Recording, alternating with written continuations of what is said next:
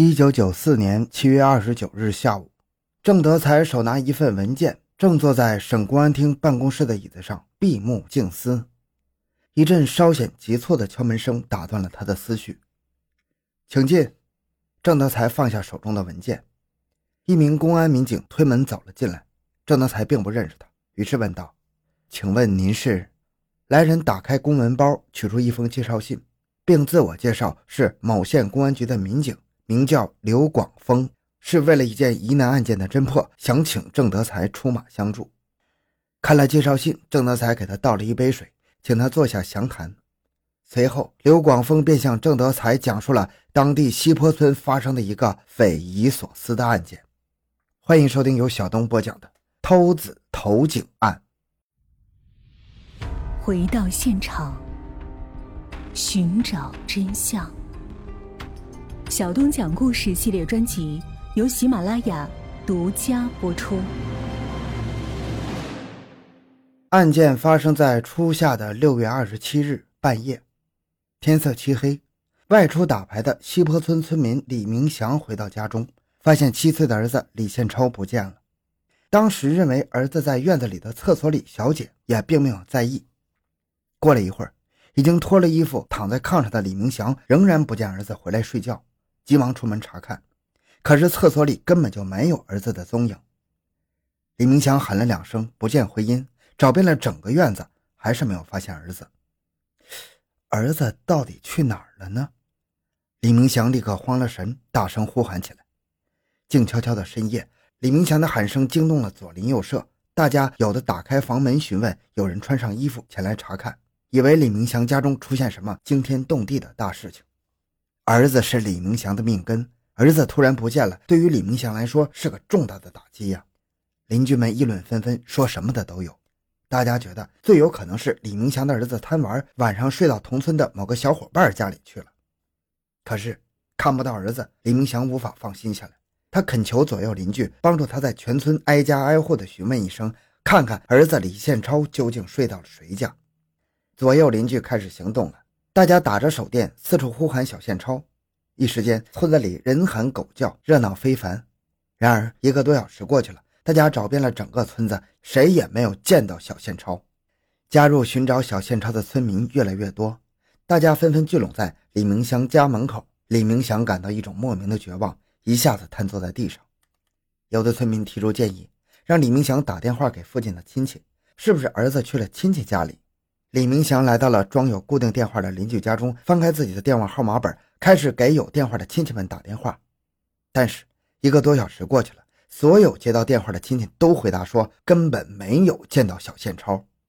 就在小宪超失踪的消息传遍全村，村民们忙着寻找小宪超的时候，西坡村外一华里的土地上，一位名叫杨明宝的村民正在从外地往西坡村赶，刚刚走到属于自己村庄的田地旁。他忽然听见路边的一口水井里传出一阵奇怪的响声，既有拍击水面的哗哗响声，又有哽咽抽泣的声音，让他不禁毛骨悚然，止住了自己的脚步。难道水井中出现了怪物，出现了鬼魂？不会是认识的村民故意在吓唬自己吧？然而好奇心还是战胜了恐惧。这里毕竟是西坡村的土地。杨明宝停止了脚步，从怀里掏出手电，拧亮了。又从路边捡起一根沾满泥土的棍子，慢慢向水井靠拢。他一边挪动脚步，一边查看四周，琢磨着水井中到底会是什么东西在作怪呢？刚刚走到井口，他就听清楚了，这是一阵哭声啊，而且是小孩的哭泣。杨明宝并没有高兴，而是吓出了一身冷汗，认为自己是听错了。水井中怎么会有小孩呢？难道水井中出现了传说中的娃娃鱼？他小心翼翼地走到井边，用手电向下照去，果然黑洞洞的，看不清楚，不见有什么娃娃鱼，但是能真切地听见小孩的哭泣。井底是谁呀？他斗胆地问道。听到井口有人说话，井底的小孩立刻大声呼喊起来：“俺是李宪超，快来救俺呐！”杨明宝并不知道李宪超是谁，于是又问：“你是谁呀？你爸爸是谁呀？”井底的小孩又说。俺爸是李明祥，杨明宝立刻醒悟过来，井底的李宪超是西坡村村民李明祥的儿子，今年刚刚七岁。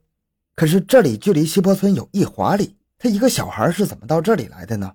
你就算是半夜梦游，七岁的小孩三更半夜能走这么远，而且恰恰掉到井里？你你怎么会掉在井里呢？杨明宝问。有人把俺扔进来了。扔进来？那不是想害人吗？杨明宝警觉地看看四周，没有人影。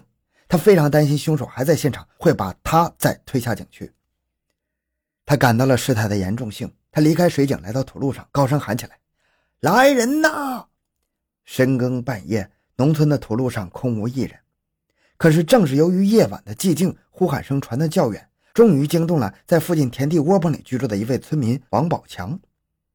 王宝强赶了过来，看着杨明宝在跳着脚大喊，忙问怎么回事。杨明宝看到王宝强非常熟悉，于是就把自己刚从外地回来，路过这里，发现水井之中有个小孩的经过讲了一遍。王宝强也趴在井口问了，确实是同村村民李明祥的儿子李宪超。可是这口水井是灌溉用的机井，没有绳子和辘轳，怎么办呢？王宝强回到窝棚，找来绳子，返回水井边，将绳子拴在自己的腰间，让杨明宝自己慢慢的放进水井里。可是机井的井口太小了，即便是王宝强能够勉强下去抱住小宪超，两个人是无法同时上来的。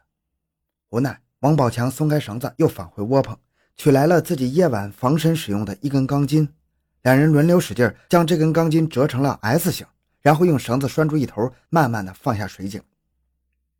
为了便于小宪超看到钢筋，杨明宝取下了自己的鞋带，将手电筒也绑在钢筋上。一束光亮临近水面的时候，小宪超摸到了钢筋，挂到了自己的腰间。杨明宝、王宝强慢慢的向上拉，还好绳子非常结实，两个人终于七手八脚的把小宪超捞了上来。小宪超连吓带怕，已经无力行走了。杨明宝、王宝强只好轮流的背着他返回了西坡村。当杨明宝、王宝强气喘吁吁的把湿淋淋的小宪超送回村里的时候，村民们立刻狂呼起来。惊喜万分，围拢过来问长问短。大家看到了小宪超头上清晰的伤痕，左臂和腿上也都是血迹，差一点这右脚的生命瞬间就消失了。看见儿子回来了，李明祥先是蹲在地上抱头大哭，然后匍匐几步上前搂着儿子冰冷的尸体，哭喊道：“我要去公安局报案，这是谋杀呀！”西坡村的很多村民看到这种情况，也是悲痛不已，伤心欲绝。誓言一定要惩治罪犯。黎明时分，一辆警车闪烁着警灯进入了西坡村。县公安局民警来到了案发的第一现场，也就是李明祥的家中。李明祥向民警讲述了案发当晚的经过。晚饭之后，他离家外出打牌，出门之前吩咐儿子从室内插上房门的门栓。看到一切安全无误，他才放心的离开院子，并将院门反锁了。这两道安全措施让他非常放心家中的儿子，以为万无一失。那么，犯罪嫌疑人是如何打开院门进入院子，之后又是如何打开房门进入室内的呢？民警勘验发现，李明祥家的院墙上没有明显的趴踏痕迹，犯罪嫌疑人当晚是打开门锁进入李明祥的院子的。之后，民警不仅发现了屋门门栓上边的刀痕，还在院子附近发现了一把李明祥不认识的小刀。这就证明犯罪嫌疑人是用小刀从门缝拨开门栓进入房间的。里里外外查了半天，民警没有发现太有价值的指纹或者足迹。为了保护现场，民警动员李明祥暂时搬到别的地方，然后将房门和院门锁了起来，贴上封条。